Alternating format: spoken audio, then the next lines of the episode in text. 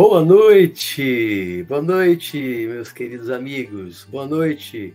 Sejam todos mais uma vez muito bem-vindos ao programa Visão Espiritual. Hoje é o nosso programa de número 119, com o tema Onde Encontrar Deus, que seria na semana passada, mas tive aqui um problema de sinal de internet e não consegui fazer. Né? Interrompeu com 30 e poucos minutos de programa e aí eu não consegui mais voltar. Né?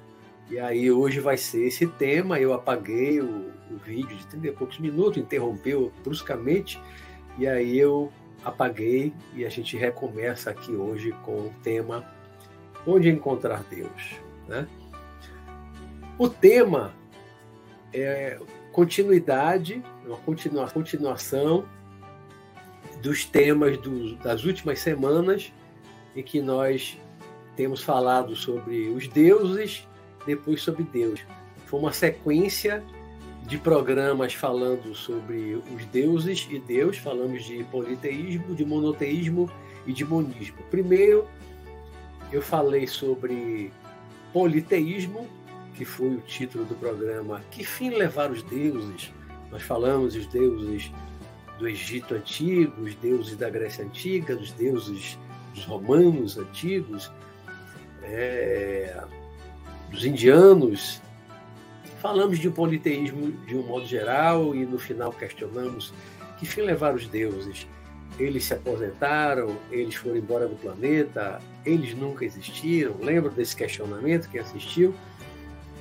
Porque com o tempo, com a chegada do cristianismo e depois com o islamismo, que o cristianismo se espalhou por toda a Europa e todo o continente americano também, toda a América, e o islamismo ali no Oriente Médio, norte da África até o norte da Índia. Então, aquelas religiões politeístas da Grécia, de, de, do Império Romano, dos egípcios, elas desapareceram, né? Ninguém mais cultuou não acredito que alguém hoje cultue aqueles deuses da Grécia, Zeus, Atenas, os outros, os romanos, Júpiter, Marte, né? Bacon, Netuno, assim como também no Egito ninguém mais cultua Ra, Horus, Osíris, não é verdade? Então aquelas religiões politeístas, as maiores, as mais conhecidas no mundo, elas simplesmente desapareceram. Por isso que eu questionei no final que fim levaram os deuses, se aposentaram, foram embora do planeta, ou eles nunca existiram, foram apenas criações dos humanos. Né? Aí na semana seguinte eu falei sobre monoteísmo. Monoteísmo, o título do programa foi Monoteísmo e os deuses únicos, até chamei a atenção, parece uma contradição você falar de monoísmo, mono é um só, né? e deuses, deuses no plural, únicos também no plural. Mas aí eu mostrei, eu expliquei por que, que eu coloquei o título, né? porque apesar de serem religiões monoteístas, a primeira surgiu com Abraão, dois mil anos antes de Cristo, mais ou menos, né? do, que dá nascimento ao povo hebreu, depois judeu, com Jeová e a Vé, Javé, Jeová, que está no Antigo Testamento da Bíblia. Depois vem Jesus, e aí nasce o cristianismo, com também um Deus único, monoteísmo, como Jesus chamava de Pai, que nós vimos nesse segundo programa dentro dessa série, falando sobre Deus. Né? Mostrei como na Bíblia parece que há dois deuses únicos, daí foi que a, ideia desse título, né? Monoteísmo e os deuses únicos, deuses únicos. Por quê? Na Bíblia, se você lê o Antigo Testamento, e eu li algumas passagens, falei de algumas passagens aqui no programa, que eu falei do monoteísmo, e mostrando como na Bíblia o, Yahvé, Javé, Jeová era um Deus meio carniceiro, né? mandava matar os outros povos que estavam lá na terra, porque ele prometeu para os, para os hebreus que eram, eram terras habitadas, povoadas, não eram terras desertas, inabitadas. Né? E ele mandou lá o sucessor de Moisés matar todo mundo lá na aldeia para eles tomarem conta da terra prometida, né? Ou seja, aquele Deus do Antigo Testamento prometeu a terra dos outros para os hebreus. Eu até falei aqui é uma fraude, um estelionato, brinquei, né? E o Novo Testamento da Bíblia já traz uma outra visão de Deus com Jesus completamente diferente. Em vez de aquele Deus temível, que as pessoas tinham que temer a Deus do Antigo Testamento, o Deus que Jesus traz, que ele chama do Pai, é um Deus de compaixão, Deus de amor, um Deus que perdoa, completamente diferente lá do Javé, Jeová, Yahvé do Antigo Testamento. Então nós vimos isso. Na semana seguinte nós falamos de politeísmo, né? Falamos de politeísmo. E aí, não politeísmo não, desculpe. Na semana seguinte foi politeísmo, monoteísmo e monismo. Às vezes eu também me atrapalho monismo monoteísmo. A terceira semana foi monismo, imanência e transcendência divina. Então eu falei aqui o que é imanência, o que é transcendência divina, que a gente vai ver um pouquinho mais para frente, daqui a pouco. Vamos falar um pouquinho disso novamente, né, para falar do tema da noite. Né? E aí hoje, depois de falar do monismo, vem esse fechamento aqui, atendendo uma sugestão de Lígia Paula Mahara, no outro programa, né? É, que ela achou que ia fazer mais um programa, e depois eu, eu, pensei e realmente vi que algumas coisas eu não tinha falado, essa questão de como encontrar Deus, rezar, rezar para quem. Então tinha algumas coisas que eu não falei que eu quero falar hoje. Aí eu resolvi atender aí a sugestão né, da Lígia Paula Mahara e resolvi fazer mais esse programa. Né? Então hoje a gente vai falar dessa questão.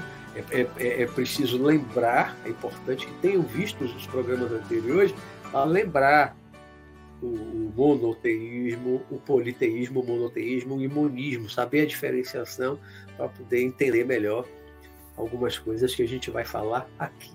Mas antes de entrar então no tema de hoje, especificamente, eu vou aqui dar o meu tradicional boa noite a quem entra no chat nesse início, tá certo? Espero que hoje não tenhamos problemas de sinal de internet. Eu mais cedo aqui já rezei para Zeus, para Júpiter, para Atena, rezei para Ra, Horus, Osíris, rezei para Odin dos Vikings, rezei aqui para todos aqueles deuses do, do Antigo Testamento, rezei para Jeová, rezei para o Pai também do cristianismo, rezei para todo mundo para não deixar o sinal cair aqui hoje. rezei para todos os deuses. Espero que me atenda, que algum me atenda. Então, boa noite aqui a Lígia Paula Marrara, que foi a sugestão, quem fez a sugestão para esse programa, né? foi a primeira a entrar hoje. Boa noite, Lígia. Boa noite, Marley Mutinho. Boa noite, Fernando Cavalcante. Boa noite, Best Band. Bom por aqui. Boa noite, Shirley Morgan. Boa noite, Sol, Sol Mental. Boa noite, Helder Correia, meu amigo de Portugal. Boa noite, Leandro Luquei. Boa noite, Débora King. Boa noite, Odete Almeida. Boa noite, Samanta Viajante. Boa noite, Juliana Matos. Chegou, né? Boa noite, Rafael Pinto. Boa noite, Carandiru Artes. Então, boa noite a todos, meus queridos. Boa noite a todos. Sejam todos muito bem-vindos aqui ao programa Visão Espiritual, mais uma vez. Né? E vamos então começar a falar. Fiz aqui uma breve introdução com uma breve recordação né, do politeísmo, do monoteísmo e do monismo. E aí hoje em cima das ideias politeístas, monoteístas e monistas, eu quero falar sobre onde encontrar Deus, onde perceber Deus, onde ver Deus. É possível ver Deus, é possível perceber Deus, onde e como. E aí a gente tem que voltar no tempo, e aí primeiro falar do, do politeísmo mais um pouquinho, novamente, porque a visão politeísta que durou, que perdurou milênios aqui no planeta Terra, milênios, né? muito mais tempo de politeísmo, de religiões politeístas do que monoteístas. A religião mais antiga monoteísta nasce, apenas começa a nascer com um pequeno grupo de pessoas, com Abraão, como sai da cidade de Ur, na, na Mesopotâmia, por volta de 2 mil anos antes de Cristo. Mas era um grupinho pequeno que vai para ali, para a terra de Canaã. Depois de séculos, aquele povo vai para o Egito, ou foi de livre vontade, ou foi escravizado. Não há uma certeza histórica em relação a isso, né? Depois de muitos séculos, houve o êxodo, ele sai com Moisés e volta para aquela terra de Canaã, terra prometida por Jeová. Mas o politeísmo, então, ele dominou o mundo todo durante muito tempo, até começarem a chegar as primeiras religiões monoteístas, né? com os hebreus, os judeus, um grupo pequeno localizado ali num pequeno país ali, né? aquela terra que hoje é Israel. Depois o cristianismo, aí o cristianismo se expandiu muito com o Império Romano, se expandiu, todo o Império Românico expandiu pelo mundo todo, também uma religião monoteísta. Né? E o monismo, o monismo, como eu falei na, na semana que eu falei do monismo, o monismo, pouca gente no mundo entende o monismo. Pouca gente entende o monismo. Muita gente nem sabe o que é monismo. Nunca leu nada sobre monismo, imanência divina, não sabe nem o que é isso, transcendência divina. Então pouca gente conhece isso, né? A religião, é... o budismo, que, como eu disse aqui, é meio monoteísmo, né? Transformar o Buda meio que um Deus. Lembra que eu falei meio que, meio que um Deus. Buda hoje é meio que um Deus. Então virou meio monoteísta, né? E uma minoria, eu acho que budista, que realmente compreende a ideia monista do budismo, que era como Buda via as coisas, mas hoje a maioria dos que eu conheço é adorando a imagem do Buda, como alguém que adora a imagem de Jesus e algumas outras religiões, né? ou como os, as religiões politeístas, que as pessoas tinham imagens de, dos deuses, vários deuses, e adoravam os vários deuses. Né? Mas, então, no politeísmo, que durou, durou milhões, milhões não, milhares, milhares, milhões, o politeísmo dominou o planeta durante milhares de anos. Tempo do politeísmo, lá na Grécia, com Zeus, com Atena, com né, vários outros deuses romanos, com Júpiter, que era o equivalente ao Zeus grego, Marte e outros mais, né? no Egito, Ra, Horus, Osíris, lá nos, nos nórdicos, os vikings, né? Odin, Loki, Thor. Nesse tempo passado, esse tempo antigo dos vários deuses, como é que as pessoas encontravam Deus? As pessoas encontravam Deus, as pessoas viam Deus, as pessoas rezavam, faziam uma oração para os deuses. Até onde eu tenho conhecimento, as pessoas rezavam, oravam, faziam preces para os deuses vários, faziam pedidos, na maioria das vezes, a humanidade sempre foi pedinte, né? Em todas as religiões é pedir, pedir, pedir. Muito mais do que louvar, que pouca gente, em qualquer religião, pouca gente louva o seu Deus na sua compreensão de Deus e agradece. Louvar é o que as pessoas menos fazem. Né? Alguns ainda agradecem, mas a maioria, a esmagadora maioria, para mim, em todas as religiões, pede, pede, pede e pede ao seu Deus. ou no passado aos seus deuses. As pessoas tinham deuses de preferência, tinha uma imagem em casa, na Grécia, em Roma, né, daquele seu deus de preferência. Como hoje as pessoas têm é, imagens de santos, que são como os deuses do politeísmo, de um certo modo, né? transformar os santos como os deuses do politeísmo. E as pessoas têm imagem, tem gente que prefere São Francisco, tem gente que prefere Santo Antônio, tem gente que prefere Santa Maria, né? Nossa Senhora, e por aí vai. Né? É quase que um politeísmo da, da antiguidade. Né? Os, os, os apóstolos e os santos viraram uma espécie de Deus. Tem gente que reza mais para um Santo Antônio, para Nossa Senhora, do que para Jesus ou do que para o Pai. Porque Jesus rezava não para ele. Jesus, quando pedia, quando ele orava, ele está falando com o Pai. Vou pedir ao meu Pai, porque meu Pai. Ele não reza, ele, ele não diz para ninguém, reze para mim, reze para Jesus. Não, reze para o Pai. Peça ao Pai que ele te dará. Né? Mas as pessoas hoje colocaram o catolicismo, a Igreja Católica colocou Jesus em igualdade de condições, eu falei isso no programa mais para trás, né?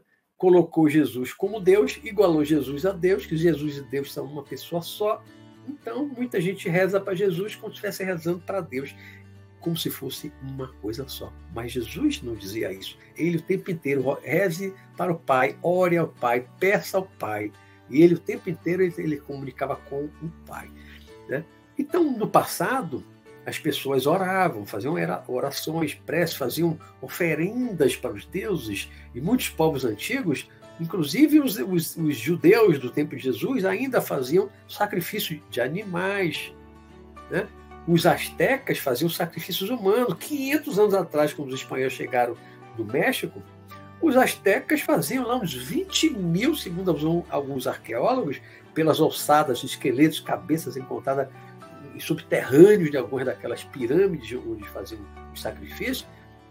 Eles calcularam assim que por ano os astecas sacrificavam cerca de 20 mil pessoas, seres humanos, sacrifício humano. Sacrifício humano. Cerca de 20 mil pessoas por ano. Era muito sacrifício apenas 500 anos atrás. Né? Mesma época do descobrimento do Brasil, eles faziam sacrifício humano lá, os astecas. Os vikings, quem assistiu a, a série Viking na Netflix, eles, isso não é uma certeza histórica, até onde eu sei, né? mas a série coloca eles também, pelo menos uma vez por ano, fazendo alguns sacrifícios humanos, mas normalmente sacrifícios de animais. Faziam muitos sacrifícios de animais. E uma vez por ano tinha um festival especial da religião deles, né? que eles faziam sacrifício humano lá para agradar Odinho, o maioral, o deus maioral deles. Né? E vários outros povos, a Índia, é... não, a Índia não faz sacrifício animal, não, é, mas o Nepal até hoje faz sacrifício de pombos, de alguns animais. E há ainda outras religiões menores, politeístas, que ainda fazem sacrifício de animais até hoje. Né? E, mas essas pessoas tinham uma crença, a gente vê muito na série Vikings, os guerreiros, né, eles acreditavam que quando morresse, se morresse em combate, em batalha, de forma heróica, e eles adoravam, né, sonhavam em morrer em combate, porque iriam para o Valhalla. O Valhalla é como um equivalente ao céu, o paraíso deles, na compreensão e na visão deles. Né? Então, quem morresse em combate iria para o paraíso, para o céu, Valhalla, que eles chamam de Valhalla. Né? E nesse Valhalla, eles iam para o salão, um grande salão, onde estaria Odin, que é Deus maior, como os Zeus do grego, né? estaria Odin, Deus maior. E ali eles iam tomar cerveja com Odin, com Deus maior, né? iam continuar lutando, de brincadeira, né? Mata, mas não mata. A pessoa, o espírito ali, a alma não morria mais ia ficar ali tomando cerveja com Jean e lutando, tomando cerveja com Jean e lutando por toda a eternidade. Assim os vikings viam a vida após a morte. Né? Em várias religiões, as pessoas é, acreditam, em todas as religiões, a crença da vida após a morte, por isso eu digo que toda religião é imortalista, acredita na imortalidade da alma e na vida após a morte. como eu já disse muitas vezes nos meus programas, reencarnação é uma outra história que poucas religiões acreditam na reencarnação. Né? A maioria das religiões, como o cristianismo, o islamismo, não acreditam em reencarnação, acreditam em vida após a morte. Existe céu e separa o céu e o inferno, ou você vai para o céu ou você vai para o inferno. E há uma vida após a morte, há imortalidade da alma. Né? Então, os povos antigos politeístas, eles tinham essa crença de que ia morrer, iria para um céu, todo mundo, claro, acreditava que ia para o céu, ninguém pensava e desejava ir para o inferno, iria para o céu e iria ver lá o Deus. Né? Como até hoje os cristãos acham que quando morrer vão, vão ser recebidos por Deus ou recebidos por Jesus. Os antigos também acreditavam no Egito, na Grécia, em Roma, lá nos nórdicos, lá na Noruega, Finlândia, né? Suécia, onde os vikings viviam, todo mundo acreditava que ia para um céu, um paraíso, dentro da sua compreensão, da sua visão, da sua imaginação, e iriam encontrar um Deus. Né? Aí eu às vezes fico pensando, será que os nórdicos, lá os vikings, quando eles morriam, eles encontravam, eles, eles encontravam mesmo Odin, Thor, Loki, lá no Valhalla? Eu já vi a série Viking duas vezes. Gosto de ver, não pela, pelas barbaridades que eles faziam, né? em parte sim, mas não a barbaridade pela barbaridade. Não gosto da barbaridade da crueldade, né? mas para ficar refletindo tanto na religião, o combate deles da religião do cristianismo com a religião deles, né? Tem, já tem um episódio na quinta temporada que ainda aparece o budismo lá na, na, na cidade deles, né? na sede onde via o, o Ragnar, Kattegat. Ainda aparece lá um cara pregando budismo com a imagenzinha do Buda. Né? Aí vem mais uma religião diferente já tinha os vikings brigando com os cristãos na Inglaterra, na França. Briga dele, sabe que os deuses estavam em guerra, batalhando, né? E aí, é, esses, esses nórdicos, vikings, séculos atrás, vocês acham que eles morriam depois de uma vida, principalmente os guerreiros, uma vida de matança, matar para roubar, matar para roubar as coisas dos outros, nas invasões, seja dentro do próprio país, ou um país vizinho, ou na Inglaterra, na França, eram saqueadores, até onde há um registro, algum registro histórico, eram saqueadores, saquearam ali parte do litoral da Europa, né? Então eram ladrões, como os piratas.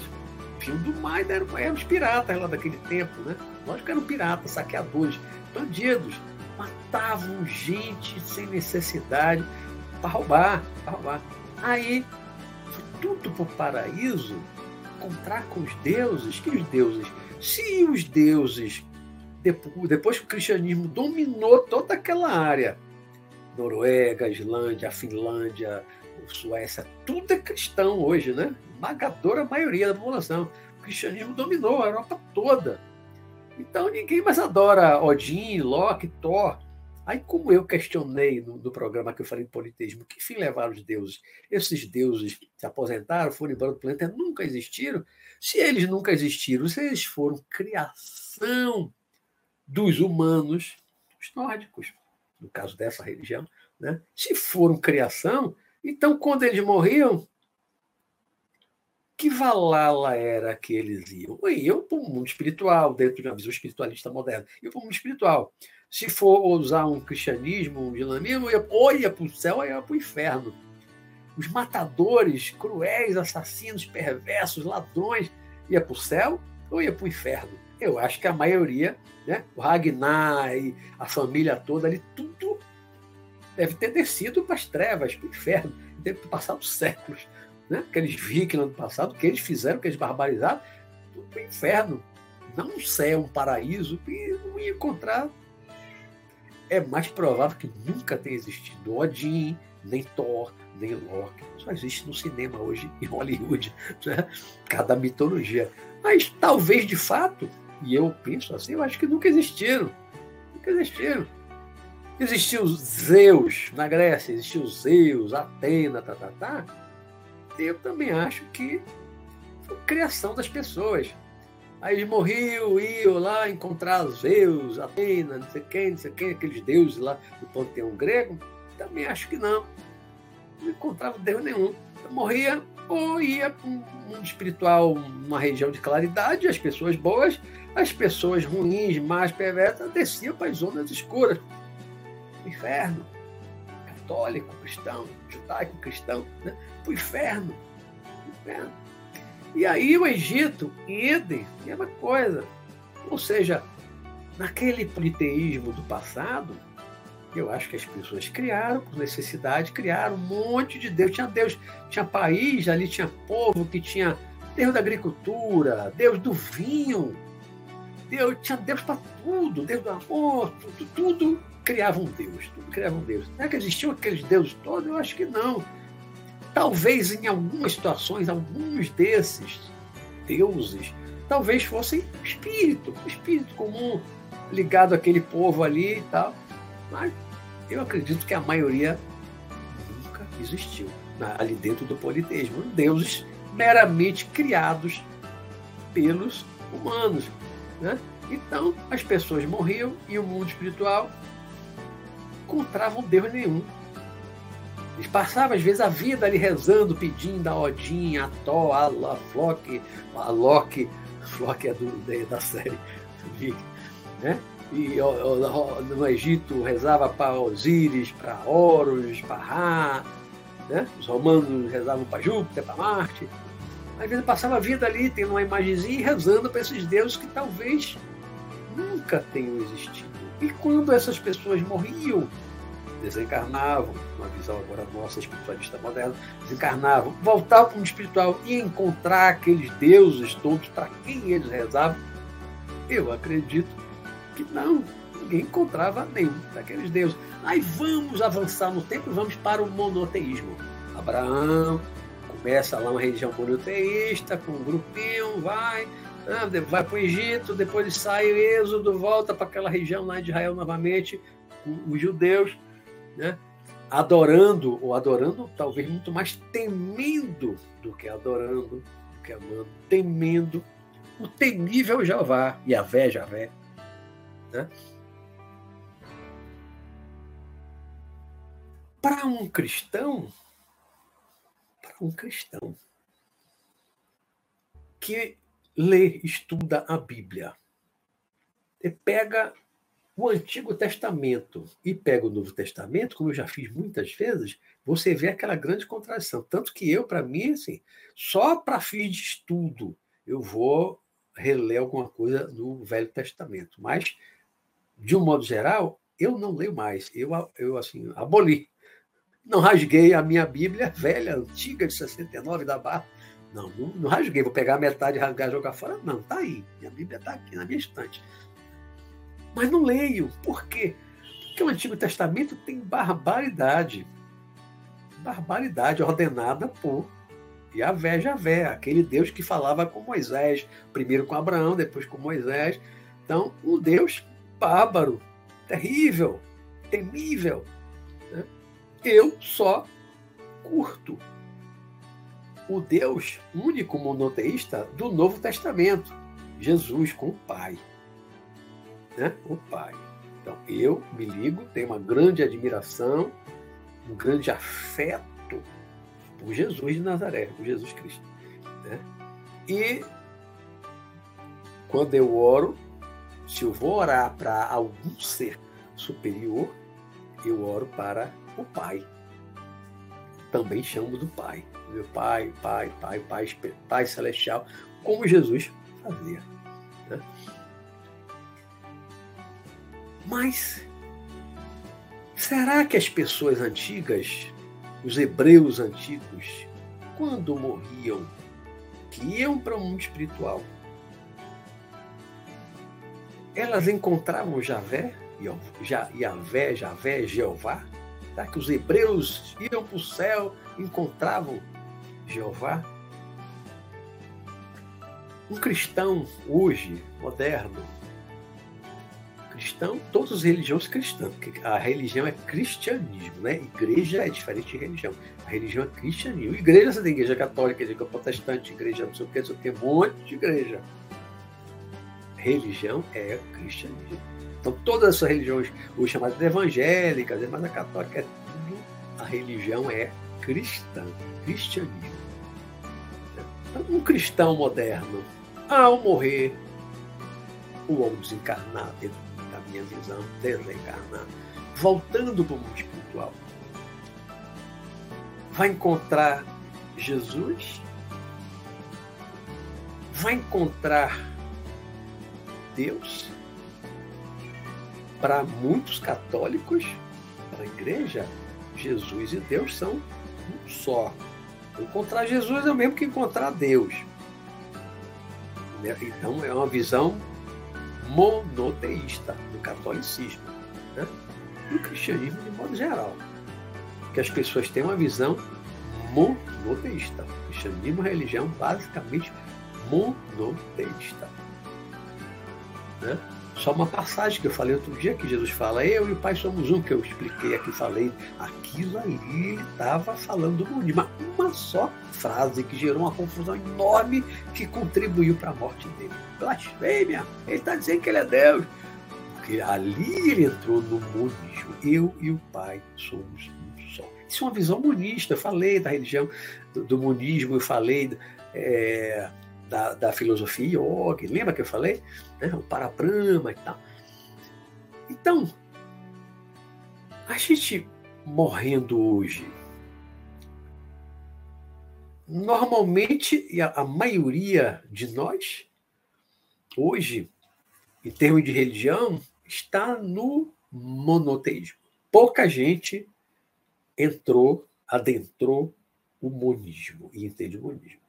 Então, a maioria está no monoteísmo, porque o politeísmo hoje é forte ainda na Índia, deve ter um bilhão de, de hindus politeístas e mais milhões de hindus espalhados ali pela Ásia toda, ao redor do planeta, também adorando um monte de Deus, né? Ganesha, Vishnu, Shiva e por aí vai. Tem gente que fala é, centenas, centenas, talvez milhares de, de, deuses, né? Como no Egito, eu estou fazendo um curso de egiptologia e o professor, num dos vídeos, ele falou assim: no Egito tinha mais de dois mil deuses. Eu não tenho condições aqui de falar de todos, tá, tá, porque o tempo não dá no curso, tá, o curso é de curta duração.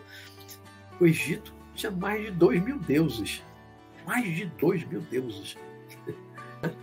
A Índia, o hinduísmo, também tem um monte, monte. Tem aqueles mais conhecidos, Shiva, Vishnu, Ganesha, são os mais conhecidos. Mas, a, mas tem muito mais deuses. Né? Mas hoje, tirando os hindus, outras religiões politeístas são pequenas, pouca gente ao redor do planeta, né? que domina hoje o mundo.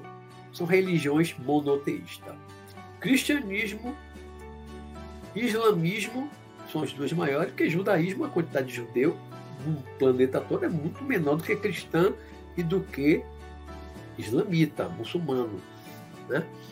O budismo, como eu disse, é meio monista, é meio monoteísta, porque as pessoas adoram o Buda.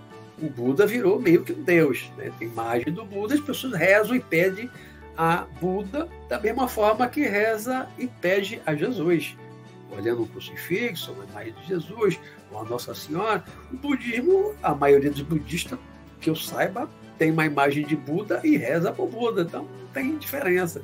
É, virou uma religião meio monoteísta. Tem um pouco de monismo, mas eu acho que poucos budistas adentram a seara do conhecimento mais profundo do monismo, como a gente falou na, na é, na, na, última live, último programa, falando do monismo, da transcendência, da imanência. Então, a gente pensar, a gente hoje, morrendo, desencarnando, vai para o mundo espiritual, você acha que você vai encontrar Jesus? Se você é cristão, você acha que vai encontrar Jesus? Vai encontrar Deus? em alguma forma, eu, 45 anos de experiência de projeção astral, milhares, milhares de de projeção astral, já perambulei muito pelo mundo espiritual, até onde a minha evolução permite que eu vá. Muitas cidades espirituais, chamadas colônias espirituais, né, pela literatura espírita. Nunca encontrei Jesus. Não é que ele não exista. Eu sei que existe, porque eu já vi ele do passado, regressando memória. Ele já esteve na minha casa, lá em Israel, há dois mil anos atrás. Eu sei que ele existe. Né? Já conversei com milhares e milhares de espíritos incorporados em médios que falam dele, né? que idolatram muitas vezes ele. Então, que ele existe, existe. Mas é um espírito muito evoluído, evoluidíssimo, está muito acima de nós. O seu corpo espiritual é muito sutil e nós, na nossa evolução, ou muito pequena ou mediana, a gente vai para o mundo espiritual, passa lá um tempo, evolui um pouquinho, sobe um pouquinho nas colônias, para depois já reencarnar. Nesse meio tempo que a gente fica no mundo espiritual até reencarnar, a gente não tem a menor condição de encontrar Jesus. Ele está num patamar muito, muito, muito acima, um corpo muito sutil. Esmagadora maioria dos humanos, quando desencarna, quando morre, quando vai para o mundo espiritual, não vê Jesus, não encontra Jesus. Não tem a menor condições de encontrar Jesus. Não é, e não é só ele, muitos outros espíritos bastante evoluídos, né? Estão em outras dimensões muito mais sutis. A gente desencarna, fica 20, 30, 40, 50 anos, pode levar um pouco mais no hospital, aí tem necessidade de reencarnar de novo, vai reencarna. Mas nesse tempo que está no hospital, entre uma vida e outra, entre uma encarnação e outra, nós não encontramos Jesus. Não encontramos Jesus. E encontramos Deus. Que Deus? Dentro de qual visão? Você espera, ah, vou morrer, eu, quero, vou encontrar Deus. Que Deus lhe receba nos seus braços. As pessoas falam nos velórios e tal, né? Que Deus receba você. Deus com braço e tal. Uma visão monoteísta. Né? O Jeová lá dos hebreus era um Jeová bem humano, que devia ter forma humana, assim como os Zeus de barba, o velhinho de barba lá em cima das nuvens jogando raio, ou assim como os Júpiter dos romanos, assim como os Osíris e Horus lá, né? o, o, o Odin, claro, humano, macho, masculino, o Loki, todo mundo, os deuses todos do passado, todos não, mas os maiores, os principais deuses, todos eram masculinos. Zeus era masculino, Júpiter dos romanos é masculino, Ra dos egípcios era masculino, Odin dos nórdicos é masculino. Né? Os principais deuses das religiões politeístas do passado eram sempre homem. Por que sempre homem? Por que sempre o macho? Porque as sociedades eram, mas, eram, eram patriarcais, eram extremamente machistas. As sociedades todas do passado eram extremamente machistas. Em grande parte, hoje a humanidade ainda é, vem melhorando, vem mudando em alguns países, em alguns países, não todos, né? mas sim, já avançamos bastante. A Europa, a América avançou muito se olharmos para mil anos atrás, dois mil anos atrás. As sociedades eram muito mais machistas. Então, os deuses principais das religiões politeístas eram todos masculinos, todos com características masculinas, do macho. Né? Inclusive o, o Jeová do Antigo Testamento. Até, até, até uma visão mais doce de Jesus para Deus é pai. Pai é o que? É masculino. Por que não mãe? Mãe nossa que está no céu, por que não mãe? porque ele vivia numa sociedade predominantemente masculina, a cidade dos judeus do tempo dele extremamente machista. Então, se ele inventasse essa coisa de mãe, minha mãe, minha mãe, minha mãe celestial, quem ia aceitar? Estava acostumado há séculos com o Jeová masculino, irado, macho, brabo, né? violento, caveirado, vingativo, aquele macho do passado Né? De repente chegasse Jesus lá, não, a mãe, minha mãe celestial, vamos rezar para nossa mãe celestial. Não, aquele povo não ia aceitar aquilo. Então ele chamava do pai. Meu pai que está nos céus, meu pai que está no céu. Ora, pai, porque era mais fácil as pessoas aceitarem né, a ideia renovada, revolucionária de um Deus de compaixão, de amor, como um pai, um pai amoroso, um pai amoroso, que nem todo pai era amoroso no passado. Né? Hoje talvez sejam mais, mas naquele tempo os pais não eram tão amorosos assim. Né? Tinha pai que era brava, a criação era brava, violenta, batia muito mais nos filhos do que hoje. Né? Então, quando a gente morre hoje, desencarna hoje, vai para o mundo espiritual, vai esperando encontrar Jesus, vai esperando encontrar Deus, seja qual for a sua compreensão de Deus, você acha que você vai chegar no mundo espiritual e vai encontrar Deus. Que Deus? Deus em que forma? Em que aparência? Qual Deus você acha que vai encontrar? Né? É só um questionamento que eu estou colocando aqui, até aqui no monoteísmo. Né? Se ainda existem aqui os vikings adorando Odin e tal, ele dizia assim: não, eu vou encontrar Odin. Odin deve ser um macho lá do cabelo grisalho branco, de barba, com escudo, com a espada na mão e tal, toma cerveja, vai tomar cerveja com a gente. Né? Eles diriam, vou encontrar Odin dessa forma. Né? Se, se, os gregos hoje ainda adorassem aquela religião politeísta do passado, eu vou encontrar Zeus. Zeus é também é, macho, bravo, forte, musculoso, barbudo, está lá no céu, nas nuvens. Encontrar, né? ou encontrar Atenas, aí a forma feminina, e, outros mais. Né? Os romanos dizer, vão encontrar Júpiter. Os egípcios vão encontrar Ra, vão encontrar Horus, Osíris, Anubis. Cada um, dentro da sua perspectiva, dentro da sua visão religiosa, diria que iria encontrar aquele Deus da sua crença, aquele Deus da forma como a religião passou para eles, né? aquela visão de Deus. Cada um pensaria e esperaria, ficaria na expectativa de, ao morrer, chegar no, mundo espiritual, encontrar aquele Deus da sua religião. E talvez seja assim para uma grande parte da humanidade. Acha que ao morrer vai para o paraíso, quem acha que merece para o paraíso, para o céu, vai e vai encontrar aquele Deus da sua religião. Então, o muçulmano acho que vai encontrar lá, o cristão acho que vai encontrar o Pai ou Jesus, não é? O judeu vai encontrar também lá o, o Deus lá deles, do Antigo Testamento, já que eles não aceitaram Jesus, não aceita Jesus, a ideia do Pai do Novo Testamento, né? ainda fica com aquele Deus do Antigo Testamento, que é irado, vingativo, Deus dos exércitos. Vai encontrar quem quando morrer e for para o céu? Vai encontrar que Deus. Né? E a visão monista? E a visão monista?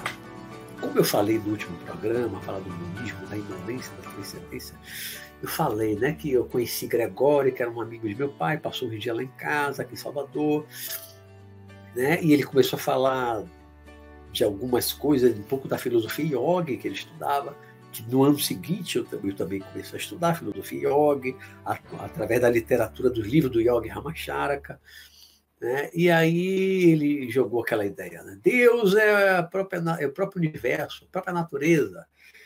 Aí eu, poxa, Deus é a natureza, a ideia do panteísmo. Deus é a, é a natureza. Mas depois ele complementava: Deus é a alma do universo. Poxa, Deus é a própria natureza e ele também é a alma. Como é que pode? É como se fosse o corpo e a alma ao mesmo tempo. Né? Como se você fosse o corpo e ao mesmo tempo a alma. A natureza seria um corpo, uma espécie um corpo físico do universo. A natureza física, né? Todos os planetas, estrelas, tudo, tudo, tudo, tudo. O universo físico como se fosse um corpo físico. E a alma do universo, a alma é algo mais imaterial, mais imponderável, não é? Né?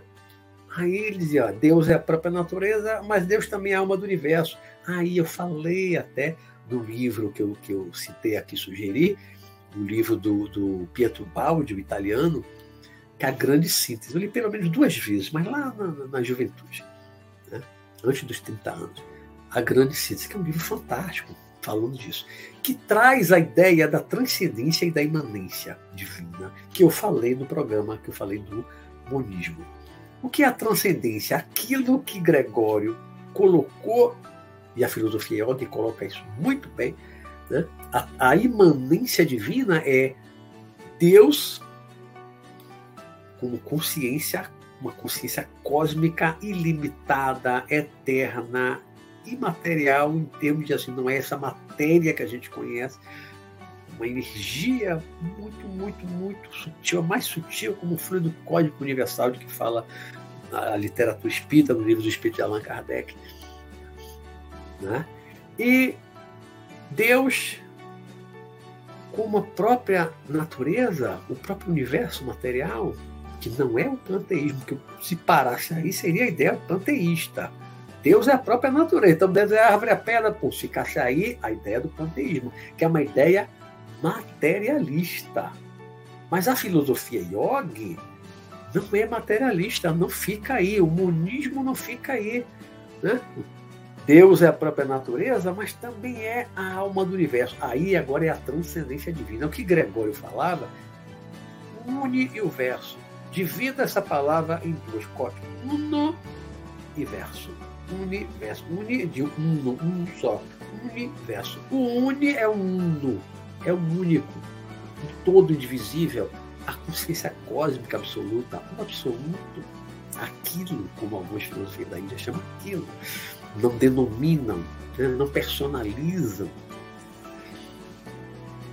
E o verso. O verso é o universo dos fenômenos, universo material, universo fenomênico então, universo tem duas partes. Uni é uno, consciência cósmica universal.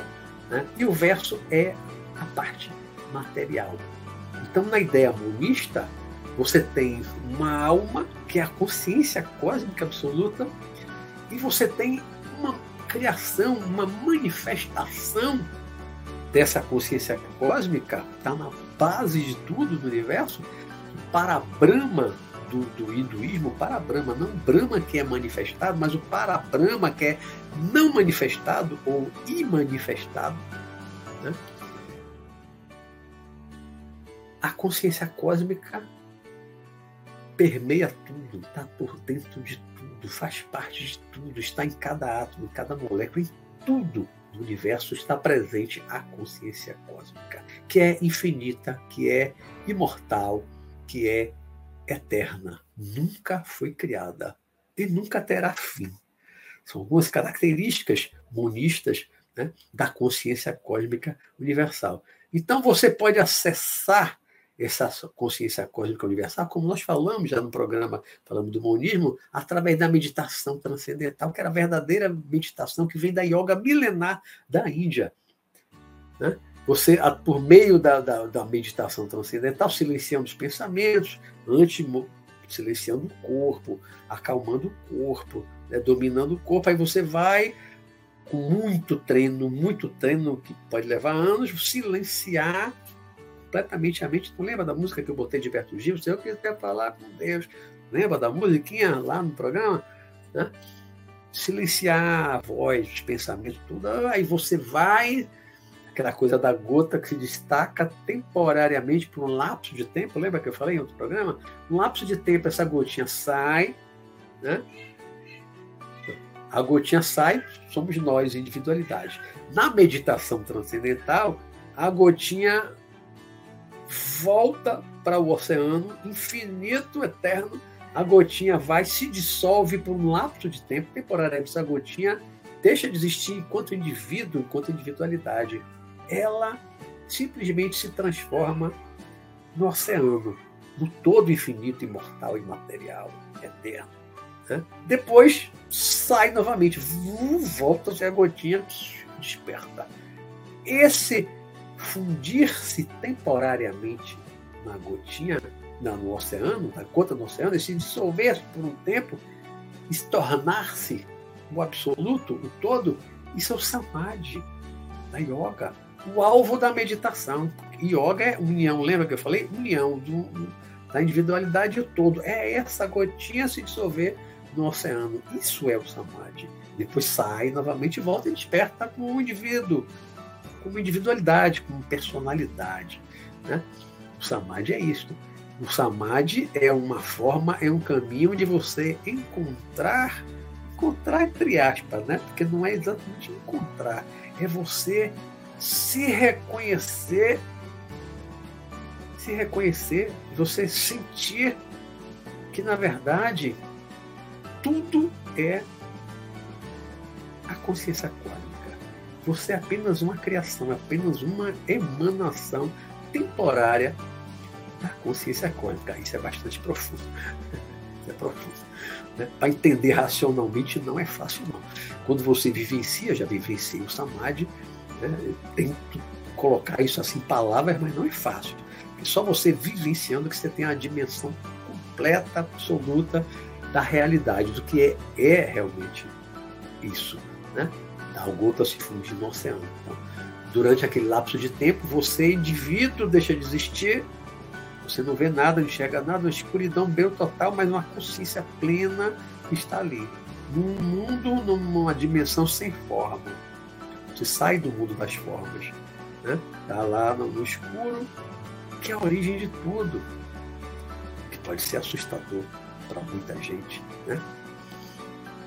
Mas você volta para o universo fenomênico, para a sua personalidade, como eu voltei, continuo, Roberto Matos. Né? Uma vez, lá em 1985, eu estava conversando com um espírito muito mais evoluído do que eu, incorporado em uma médium, né? e em determinado ponto da conversa eu perguntei a ele, como você vê Deus? Eu perguntei. Eu tinha 20, 26 anos. Acho que eu tinha 26 anos. Eu perguntei a ele: Como você vê Deus? Sabe qual foi a resposta dele? Eu não vejo Deus. Ele tinha uma visão monista.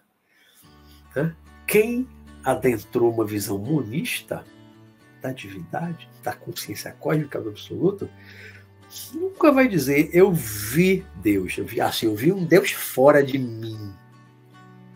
Ali, aquilo é Deus como se estivesse vendo os Zeus, o Júpiter, o, o Odin. Não.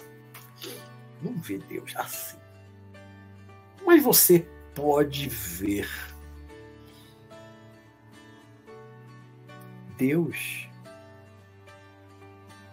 de uma outra forma pode. Se Deus, a consciência cósmica, Deus, agora estou falando de monismo. Esqueçam monoteísmo e politeísmo, por favor. Esqueçam monoteísmo e monismo. Aquele Deus personalizado passado. Sejam múltiplos deuses, seja um só Deus na religião. Esqueça ele. Agora, dentro de uma, uma, uma ideia monista, dentro de uma concepção monista, dentro de uma compreensão monista, dessa consciência cósmica que gerou tudo que está dentro de tudo, que faz parte de tudo, interpenetra tudo, tudo é manifestação da consciência cósmica do absoluto. Como você vê Deus?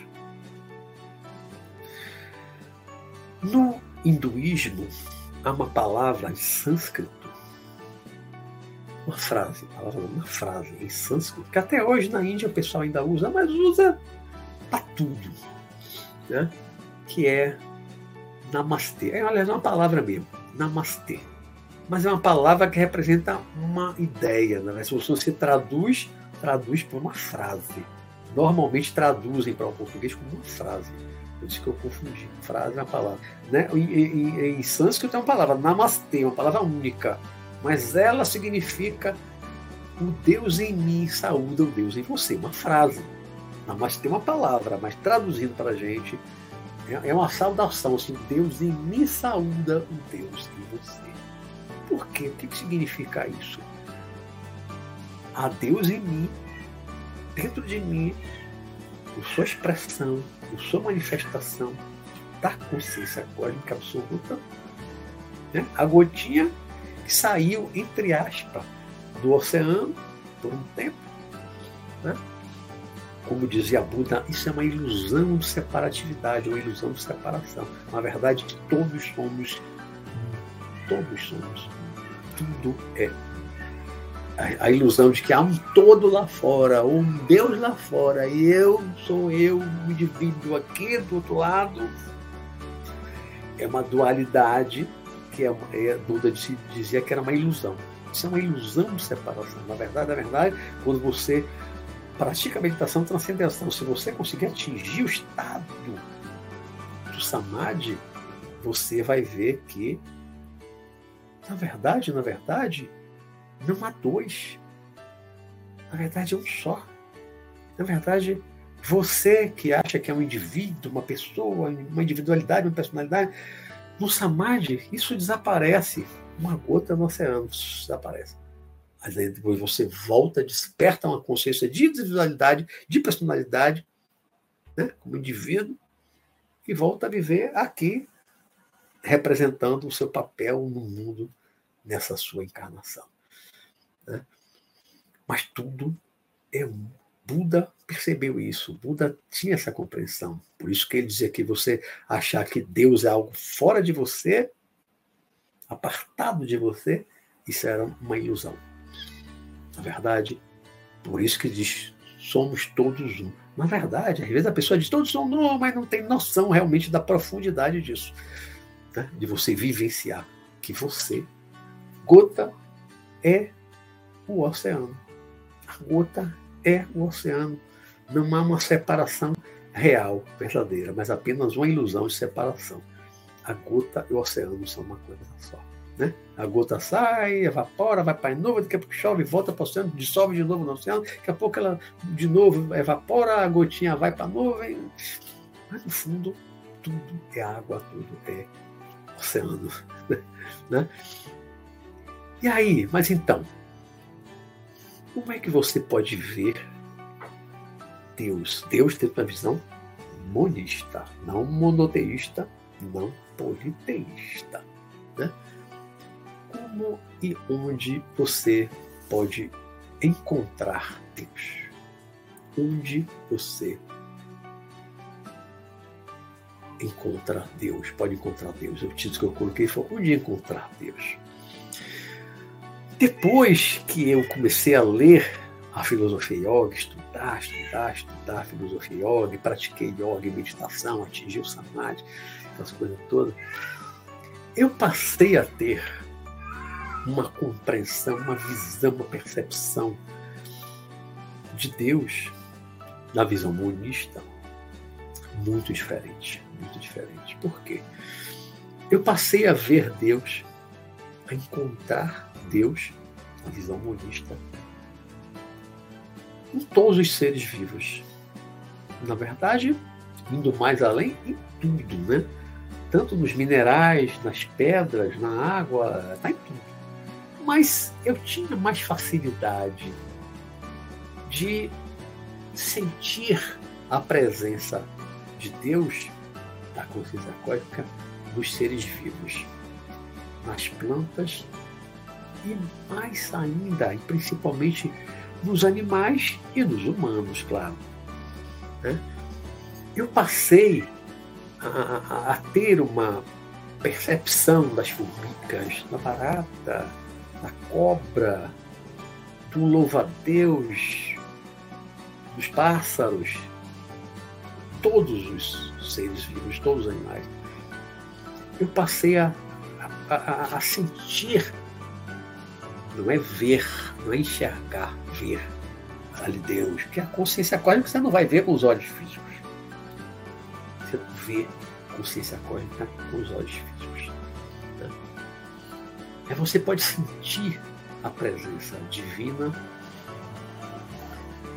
dos animais, olhando, gostava de olhar de perto os insetos, né? Ver ali a formiga carregando a folha, os insetos, os pássaros, né? todos os seres vivos, todos os animais, as plantas também. Você você sentir, sentir que ali há consciência também, que ali há inteligência também, que todos os seres vivos são inteligentes e conscientes. Todos, desde um vírus até nós humanos, e claro, os espíritos mais evoluídos que nós, os anjos, né?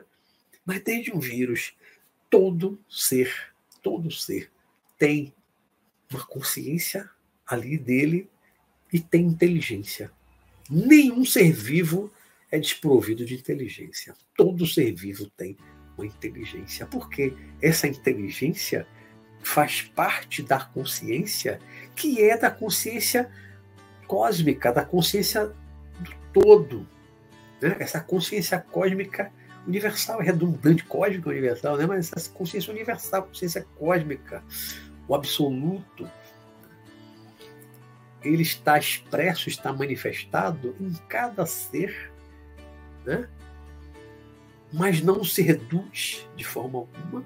Você entrar no Samadhi, tentar lá um todo intocável, absoluto, infinito, não perdeu nada, se manifestando em tudo que existe no universo, mas aquela dimensão daquela consciência cósmica continua intocada. É uma coisa mágica. Né? É uma coisa mágica. Assim. Não, você está doando parte dele para criar os seres, então ele está diminuindo. Não, diminuindo. Está a consciência cósmica, o absoluto, para Brahma, está presente em todos os seres, está presente em tudo, toda a obra da criação. E nada disso está fora da consciência cósmica, universal, infinita e eterna tudo está dentro da consciência. É como você pensar no mar, no oceano tem plantas, tem peixe, toda aquela vida, todo aquele universo aquático acontecendo, tudo dentro da água. Né? A água está dentro das plantas aquáticas, a água está dentro dos peixes, de todos os seres marinhos e também está fora deles. Tudo vive ali dentro da água, no oceano. Apenas uma comparação, né? um pouco metafórica, né? Tudo está dentro, não há nada fora da consciência cósmica universal, do absoluto. Tudo está acontecendo, todo o universo. Alguns autores antigos, filósofos místicos, diziam né, que o universo, a vida é um sonho de Deus. Né? Poeticamente falando, não pode dizer tudo isso aqui que a gente vê, tudo que existe, sonho do, do absoluto. Né? Que um dia pode dissolver tudo e criar outras coisas diferentes. Criar um universo totalmente diferente daqui a bilhões, trilhões, quatrilhões de anos. Só deixar. Isso tudo é conjectura, né? Claro, ninguém sabe isso ao certo. Né? ninguém sabe ao certo. Mas então, assim, para finalizar, já estamos aqui com uma hora de programa. Na visão monista, você não ora para Deus dentro dessa visão. Você não ora para Deus para todo mundo. Não ora para o absoluto. Você não ora para o absoluto. Né? Mas quando Jesus falava do Pai, peça ao Pai que o Pai lhe dá, o Pai vê tudo, papapá. Ele está falando isso numa visão monotexto. E quem era esse Pai? Aí eu vou assim, dentro da minha ótica, dentro da minha interpretação. Eu não estou aqui sendo porta-voz de Jesus. Na minha ótica, na minha compreensão atual, eu acho que o ser a quem Jesus chamava do Pai era um ser, espírito individual, não é a consciência cósmica absoluta que ele estava chamando de Pai e pedindo as coisas. Porque com a consciência cósmica você não conversa como quem conversa com uma pessoa. Né?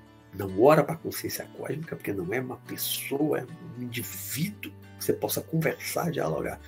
Então, aquele pai a que Jesus se referia, a minha compreensão hoje, já de muito tempo, E eu levei muito tempo para estabilizar isso na minha cabeça, porque às vezes eu ficava, hora não hora, hora não hora, eu ficava entre o monoteísmo cristão e, e, e o monismo, e eu ia para o monismo, falando monismo, eu vou orar para quê? Eu começava a rezar, estou rezando para quem? Dentro da visão monista é um absurdo você rezar para pedir a quem a consciência cósmica.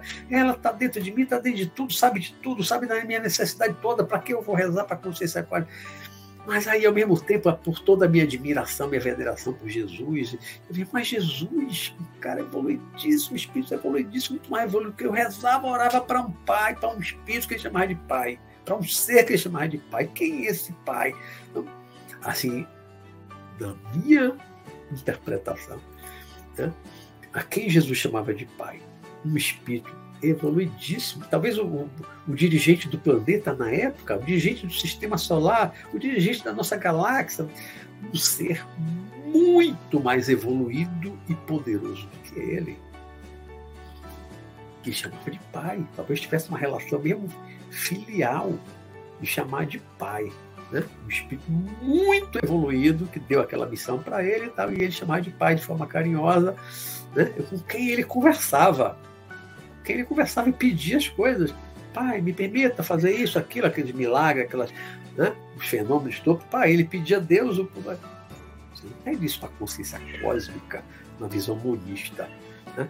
Então, o monoteísmo que Jesus tratava normalmente, porque dentro de uma sociedade monoteísta e machista, aquele pai, para mim, é um espírito super evoluído, super poderoso, muito mais do que ele capaz de tudo você imaginar.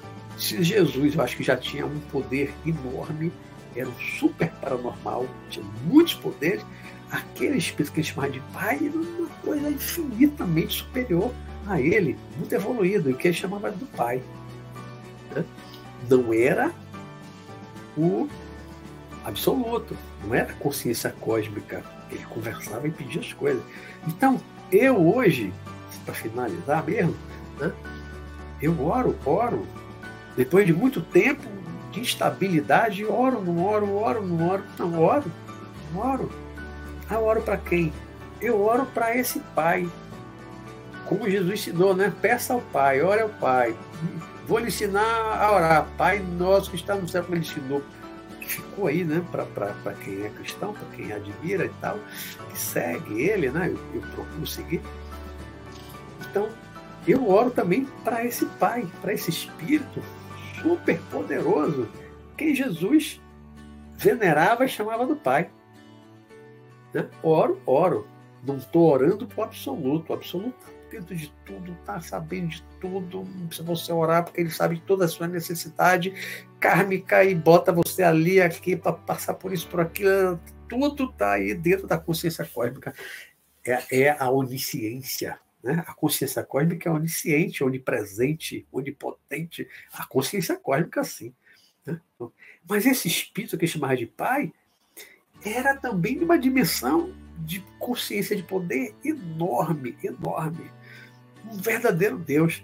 Então, esse pai a quem Jesus chamava, esse espírito que Jesus chamava de pai, na minha compreensão, né? posso estar completamente equivocado, mas na minha compreensão, esse espírito, ele é muito maior em termos de consciência, muito mais consciência, muito mais poder e muito mais amor, compreensão, compaixão, muito mais tudo isso do que todos os deuses, sejam dos monoteísmos, das religiões monoteístas, seja das religiões politeístas. Então, esse pai a que Jesus se referia era muito maior, muito mais forte, muito mais poderoso do que Odin, do que é, Zeus, do que Júpiter, do que Ra, do Egito, do, né?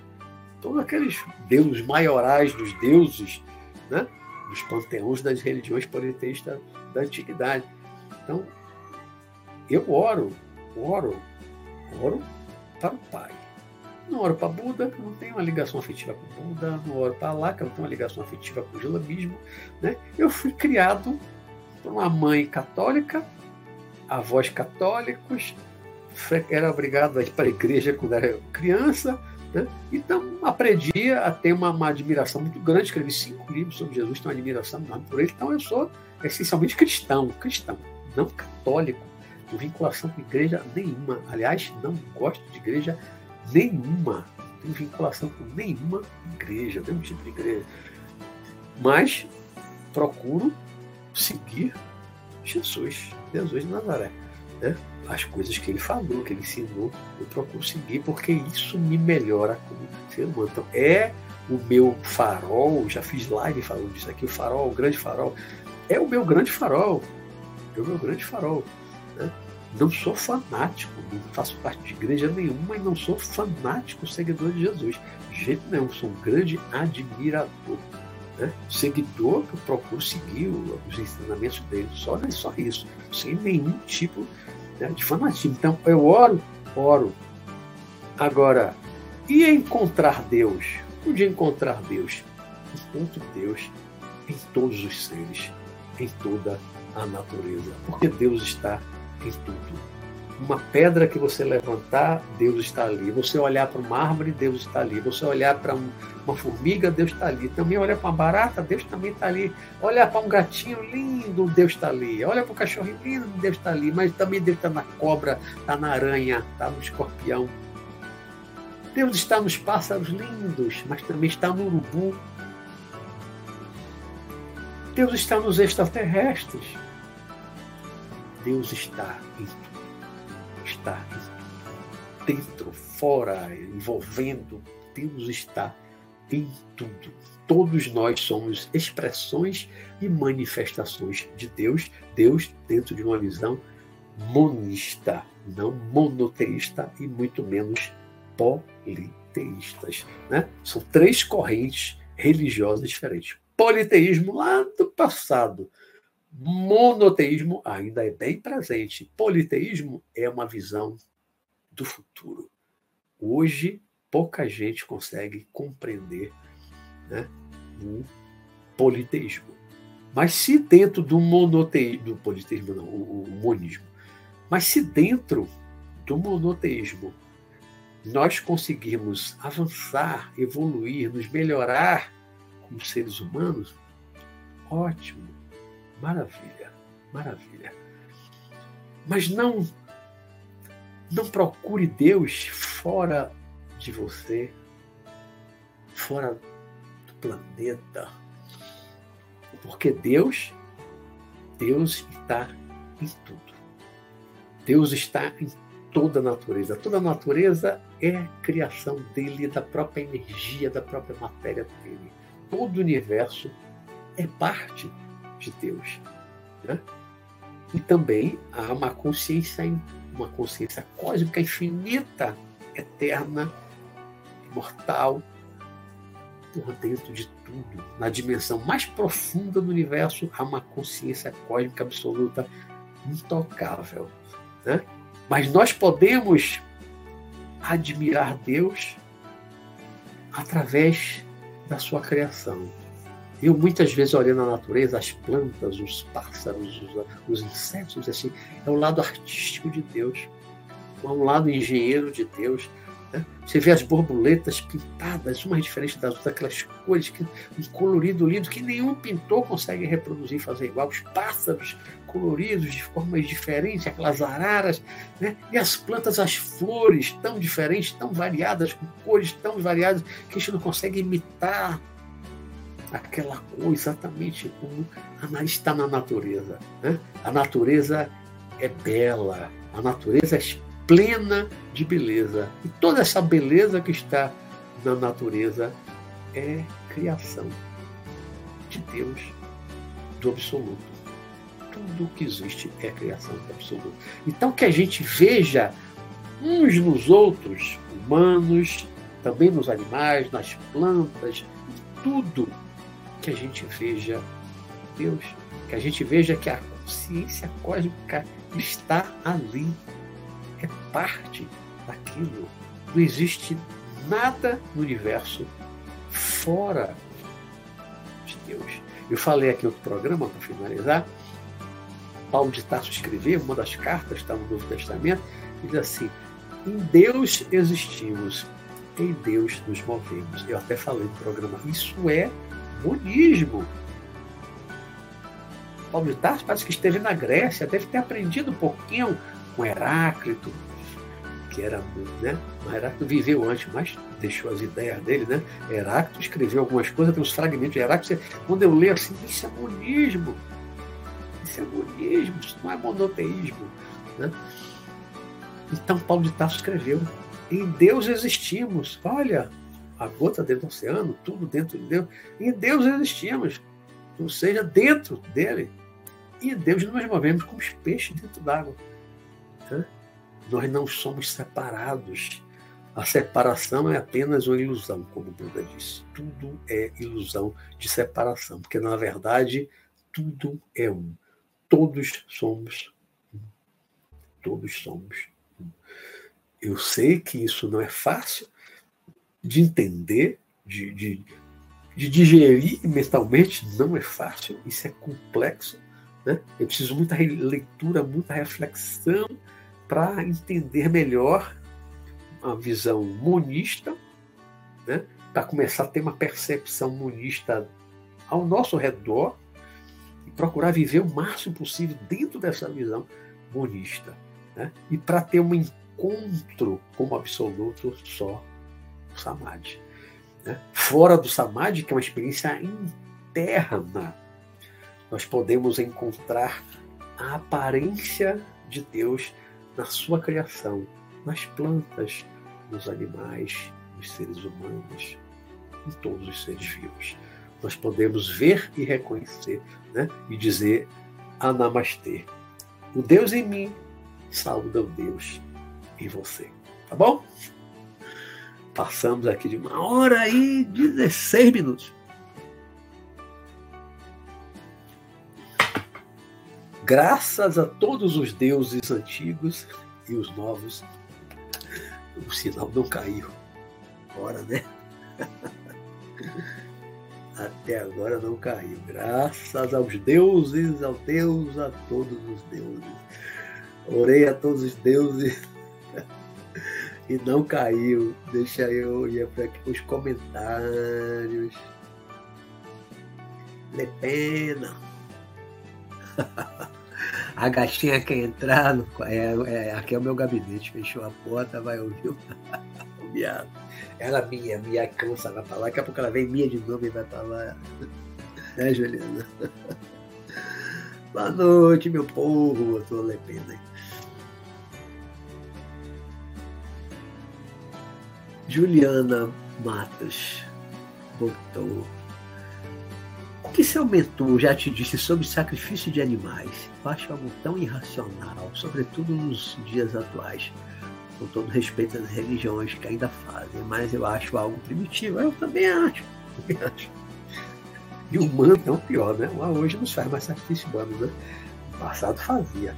Mas eu também acho que os sacrifícios lá que os judeus faziam. Jesus não fazia sacrifício. Jesus, nenhuma passagem lá da, da Bíblia, do Evangelho, diz que ele ou os apóstolos dele iam lá fazer o sacrifício de animal. Não. Uma das coisas que Jesus mudou, que ele revolucionou dentro, que ele foi, era judeu, ele nasceu judeu, família judia, né? mas ele revolucionou o judaísmo. Ele não fazia sacrifício, não mandava ninguém fazer sacrifício, mas também não pregava contra o sacrifício, não, não ia também fazer isso. Né? As pessoas estavam naquele nível de fazer sacrifício de animal. Hoje o judeu não faz mais sacrifício de animal, mas há dois mil anos atrás fazia. Né? No Nepal ainda se faz sacrifício de animal. Mas a, as religiões hoje monoteístas não fazem sacrifício de animal. Acho que fazem são politeístas. Eu acho também primitivo, ultrapassado. Matar os bichinhos para agradar o Deus. Que Deus? Que Deus precisa de sangue? Né? Eu vejo na série, na série Viking, né? Tem que matar os animais para adorar, para Odin, aí pega o sangue e joga no rosto da pessoa. Adoravam, né? Os, os, os astecas, estava lá uma seca danada, aí tinha que fazer um sacrifício humano para agradar o Deus para poder fazer chover. Que Deus é esse para sacrifício humano? Pegar um pai de família, matar, tirava o coração depois jogava o corpo lá na escadaria, tem um filme que mostra isso, né? Agradar os deuses. Que deuses? Quando, quando é, Fernão Cortés, né, o espanhol que chegou no México, contato com os astecas, quando ele vai com, com, uma tropa que ele trouxe, juntou com outras tribos ali, rivais dos astecas, ele vai até a capital dos astecas, aí ele vai ver o Montezuma, né, que era o imperador asteca. Aí Montezuma leva ele todo orgulhoso para ver um lugar lá do sacrifício. Aí tem uma pedra lá do sacrifício e o teto preto da fumaça assim, de queimar depois os corpos humanos, o sangue queimado. Aí ele, ele mostra aquilo para o Cortês. Cortês era cristão. Ele mostra aquilo para o Cortês, né? Que aquilo ali é para os deuses, é agradar os deuses. Aí sabe o que o Cortês falou para o Montezuma? Vossos deuses são demônios. Olha o choque de cultura. Uma religião politeísta que dá fazer sacrifício humano e a outra era o cristianismo. Tá, não era perfeito, né? A Igreja Católica tem miséria na Idade Média, né? Uma Inquisição. Cortês chegou lá e invadiu, também matou o torcedor. Mas o sacrifício humano, para ele, era um absurdo. Então ele disse para Montezuma, o imperador azteca: Vossos deuses são demônios. O choque para mim, hoje, é alguém sacrificar um animal para os deuses, que Deus? Ou para um Deus só, que Deus? Jeová mandou lá não sei quem sacrificar o filho. Na hora H, quando já meteu a faca, não, pare, não precisa não. Eu só queria saber se você tem fé de verdade. Caraca, fosse hoje esquizofrênico, louco, bota a camisa de força nesse cara, vai tomar remédio. Mas naquele tempo, eu ouvia a voz de Deus o cara era um profeta. Hoje está ouvindo voz de, de, de Deus, é esquizofrênico. As coisas mudaram, né?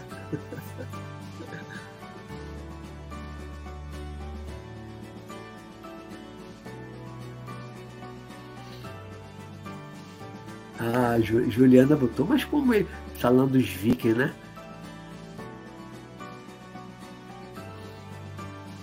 acho que na hora que eu falei, de mas como eles eram muito ignorantes ainda, como esses vikings poderiam ir para o inferno, já que não tinham a devida consciência? Olha, não ter consciência de que roubar, tomar dos outros, de que matar os outros fazia sofrer? Tinha, tinha, tinha. O que eles faziam é o que os bandidos hoje fazem. Os criminosos fazem, né? Vão roubar, matam, saqueiam. Os criminosos de hoje não têm consciência? Tem eles também tinham, claro, eram casados, tinham filho, né, que mata o pai, mata a mãe, às vezes matava o filho também, estuprava, depois matava, e saía para tomar os bens dos outros, tomar e matava, ia tomar e ainda matava sem necessidade. Eles não tinham consciência? Tinham. Não era uma consciência espiritual muito grande, mas tinham. Tinha que sofrer as consequências, né? Sofrer as consequências. Alguma consciência eles tinham, sim.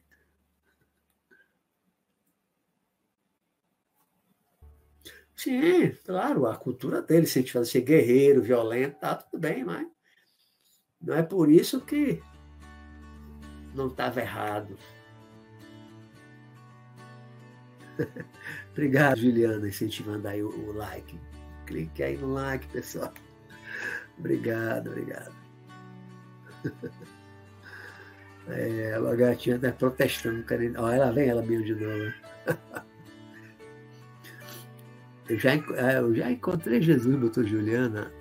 Encontrar, ver, ver, ver, ver fora do corpo.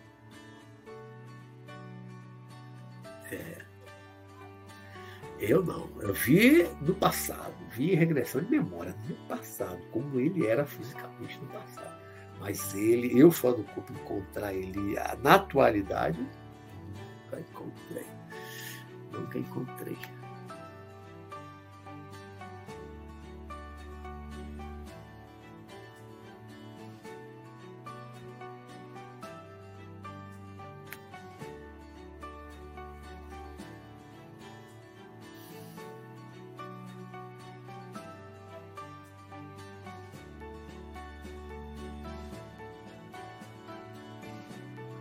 Lígia Paula botou, salvo engano, Einstein afirmou que o que vem do mundo, do universo e o verso não explica. O mundo fenomênico não apreende o absoluto, concorda?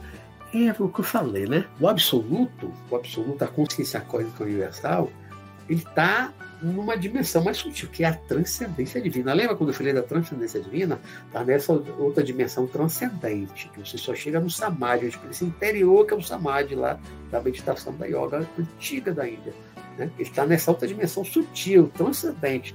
A imanência é a presença da divindade, da consciência, também está presente no universo fenomênico, nas coisas, nos vegetais, nos animais, nos minerais, nos humanos, em tudo, todos os seres, tudo que existe, toda a matéria, ele está presente. Né? Tanto está numa dimensão sutil lá dentro, como está também em todo mundo aparente, fenomênico, né? O absoluto é a imanência divina, né? A imanência. As formas são a aparência. O absoluto é a transcendência. O absoluto é a transcendência divina. Né? As formas do mundo fenomênico é a imanência. Deus está imanente, está presente nas coisas materiais.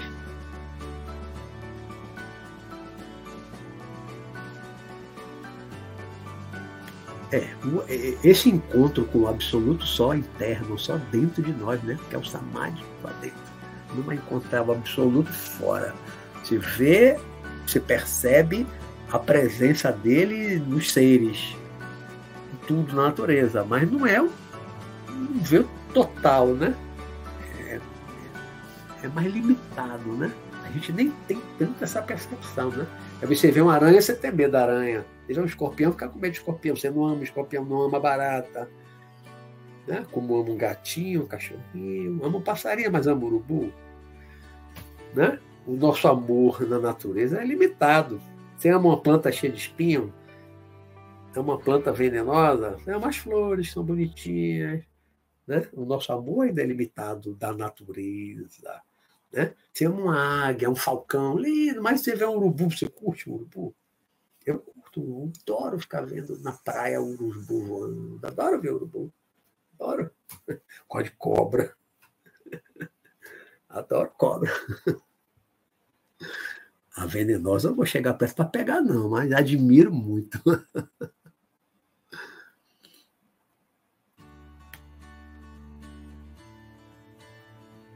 As plantas sentem, né? Você destrói, a planta sente, ela tem sensibilidade. Ali tem uma inteligência, tem consciência.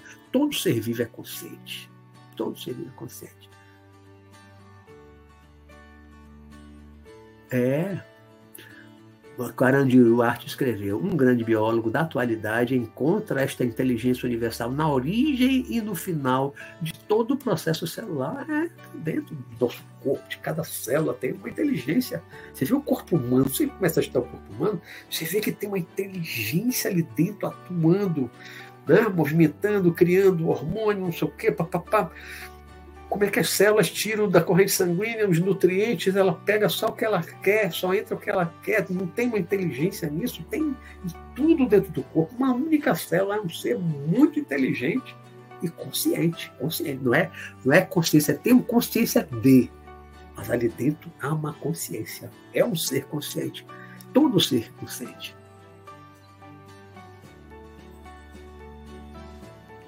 É. Carandiru também escreveu, acho que foi Eliphas Levi que disse que a Terra era um espelho reverso do mundo espiritual. É, é verdade.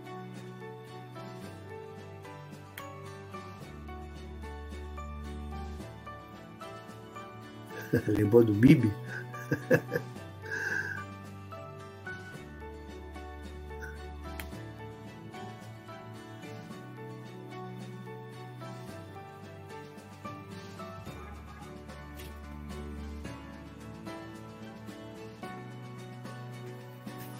A Lígia Paulo escreveu: comungo com seu entendimento, professor, quanto a ser o pai, pai, como Jesus chamava, né? Um ser especial de alta hierarquia espiritual. E não, e não ser o pai o absoluto. Confesso que existe, que exige profunda reflexão. Isso é muito complexo, muito complexo.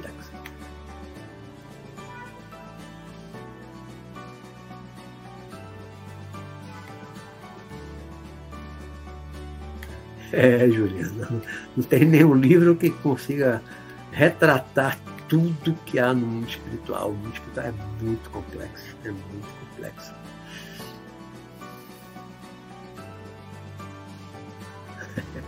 muito complexo para nós. É muito vasto, é muita coisa, muita coisa, muita coisa.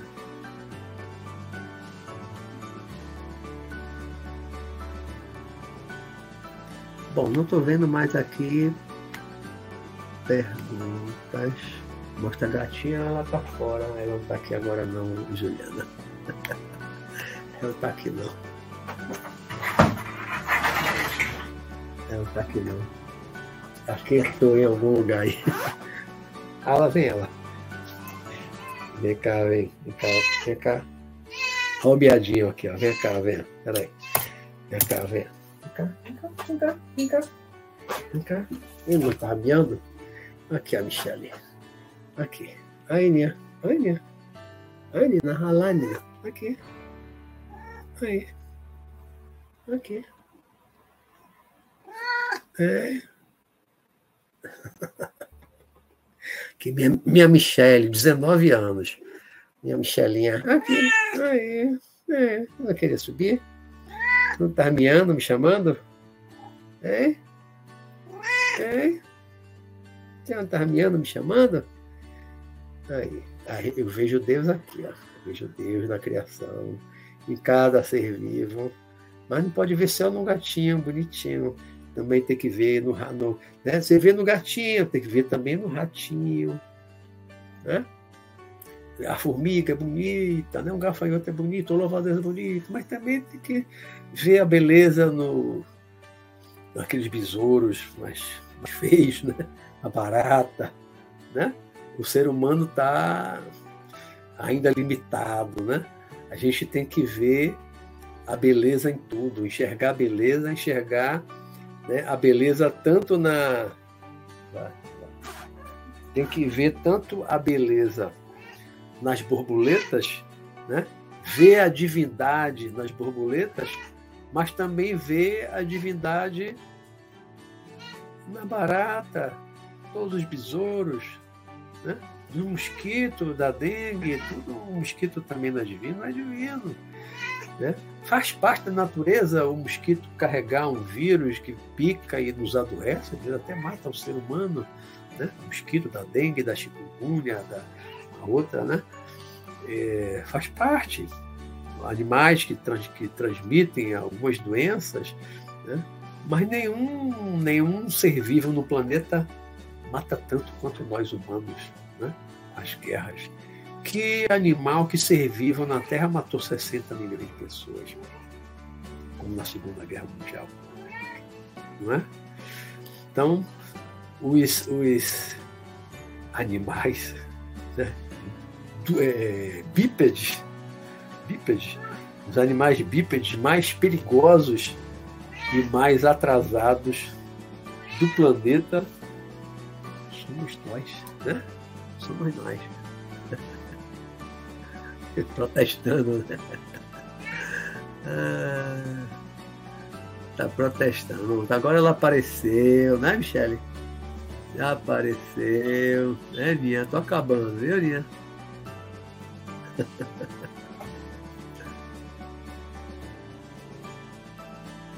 obrigado, Lígia. Obrigado.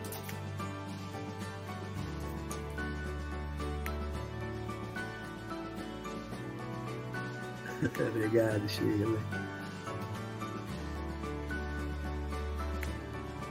Estou chegando cá embaixo.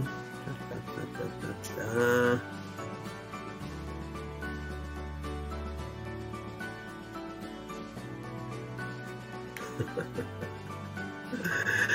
Bom, gente, então, eu cheguei aqui embaixo.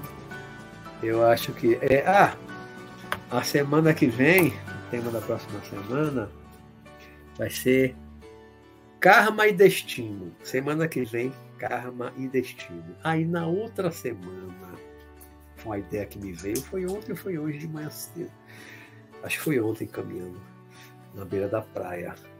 Na semana que vem é Karma e Destino. Aí na outra vai ser Terra, um planeta atrasado. Né? Semana que vem vamos falar de karma e destino, livre-arbítrio. Na outra semana vamos falar sobre a Terra, como nós ainda somos um planeta atrasado. E uma das coisas que mostra o nosso atraso é uma coisa que a Juliana colocou aí nesse instante de comer carne. Né? Um planeta em que a maioria da, da população ainda come carne, ainda mata os animais para comer. Nós somos muito atrasados espiritualmente, né, evolutivamente falando. Somos muito atrasados ainda. Mas não é só isso, o pior não é isso, né? As guerras e tantas outras coisas do comportamento humano, que vai ser tema daqui a 15 dias, se Deus quiser. Mas a semana que vem é karma e destino. Tá certo? Então, gente, vamos ficando por aqui. Vamos ficando por aqui. Tá bom? Bom a companhia de vocês, adorei a companhia de vocês. Fiquem com Deus, reflitam bastante sobre todas essas coisas. Quem assistiu hoje o programa, mas não viu esses anteriores, né? Falando do politeísmo, monoteísmo e monismo, que foi que fim levaram os deuses? Politeísmo. O outro, monoteísmo e os deuses únicos. Falei do monoteísmo. E depois, monismo imanência e transcendência divina, que foi o último, né? Aí hoje, onde encontrar Deus? Foi um arremate por hora dessa questão de Deus. Quis dar uma visão do politeísmo, do monoteísmo, do monismo, né? para a gente normalmente não falo né, de, de Deus, assim, normalmente não falo de Deus, e há algum tempo que eu estava querendo falar um pouquinho dessa coisa de, de Deus, das visões de Deus, desde o passado até o presente, do politeísmo lá mais remoto, né, dos sacrifícios animais e humanos, até o budismo mais avançado, da filosofia yogi, que é fantástica, né? Eu, eu estudei muito a filosofia yogi, a, a, que não a yoga não é só aquelas posições e tal, não. Yoga é toda uma filosofia, um conjunto filosófico muito profundo que engloba a meditação, né, o samadhi. Então é muito além de ficar se contorcendo, se esticando e alongando, que a maioria das pessoas tem essa visão da yoga. Eu não. Quando eu fui estudar yoga, eu lia Hatha Yoga, comecei a praticar Hatha Yoga por causa da respiração, ela aprendi a relaxar, tá, tá, tá. mas também estudei a Raja Yoga, que é a yoga mental, a disciplina mental da concentração e tal. A Jana Yoga, que é a yoga da sabedoria, vem toda a filosofia yoga, né? Da evolução, da, evolu da reencarnação, lei de causa e efeito, lei do karma. Eu fui aprender muita coisa, né? Que a religião ou melhor, não é uma religião. A filosofia yogi é uma filosofia monista, totalmente monista. Eu tive muita influência desse monismo da filosofia, filosofia yogi. Né? Mas aí mescla com o cristianismo, que é monoteísta, então por isso que eu digo que eu fico meio. Né? Tem uma visão monista, vejo a divindade, vejo Deus nas coisas, nos seres, na natureza, né? Mas para orar, para pedir uma coisa, eu vou ao Pai também, como Jesus, aí dentro de uma visão monoteísta, mas sabendo que aquele Pai, para mim, não é a consciência cósmica absoluta, que não é uma pessoa com quem a gente possa conversar. Então são compreensões diferentes. Bom, mas vamos ficando por aqui. Já falei bastante por hoje, né? Então, pronto, pronto.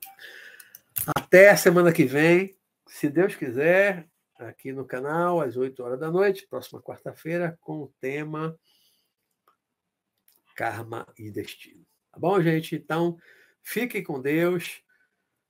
Tudo de bom para vocês. Vamos, agradeço ao Pai Celestial, ao meu mentor espiritual, por não deixar aqui o, o sinal da internet cair. Hoje não tive problema aqui, falei, graças a Deus. Correu tudo bem até agora, até o final. Então, gente, boa noite para vocês. Fiquem com Deus. Até a semana que vem. Tchau, tchau.